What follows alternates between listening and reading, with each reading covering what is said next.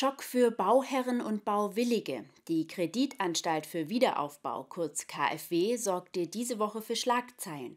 Anträge für die Bundesförderung für effiziente Gebäude werden ab sofort nicht mehr bewilligt.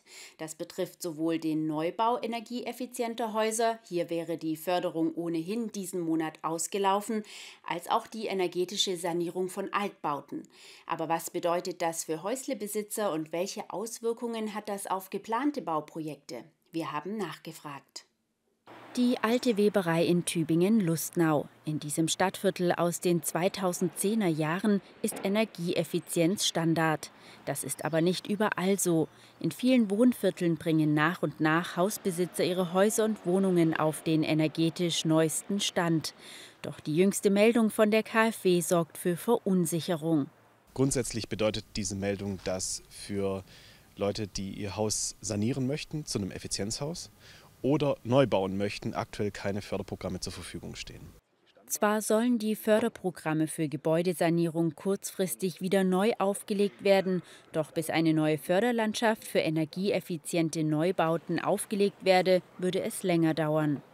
Und hier ist die Regierung gefordert, sehr schnell eine Lösung zu entwickeln, um einerseits die Sanierung von Gebäuden wieder möglich zu machen und auf der anderen Seite auch ein System zu entwickeln, was für den Neubau ein einen ordnungspolitischen Rahmen und eine Förderlandschaft schafft, die wiederum die Balance findet aus Ökologie, Ökonomie und sozialen Themen. Für private Bauherren bedeutet die momentane Situation keine Planungssicherheit und das heißt, geplante Vorhaben werden erst einmal auf Eis gelegt. Das bekommt auch die Baubranche zu spüren.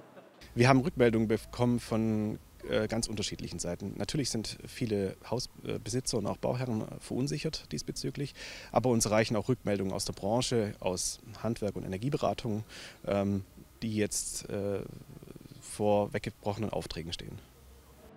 Der Grund für den Programmstopp der KfW ist der Erfolg des Programms. Die Anträge, die im Januar gestellt wurden, überstiegen die bereitgestellten Mittel bei weitem. Kritik kommt aus der Landesregierung. Bauministerin Nicole Rasavi fand die Ankündigung etwas unglücklich. Wenn jemand einen Antrag auf Förderung, KfW-Förderung gestellt hat, und es auch in seiner Kalkulation für die Wohnungs- oder Hausfinanzierung mit einkalkuliert hat, den Kreditvertrag darauf ausgelegt hat, dann braucht es hier Verlässlichkeit. Sie habe aber das Gefühl, dass man sich auf Bundesebene noch einige und verständige, wie man die Finanzierungslücke schließe, so Rasavi. Gerade im sozialen Wohnungsbau brauche man Beständigkeit.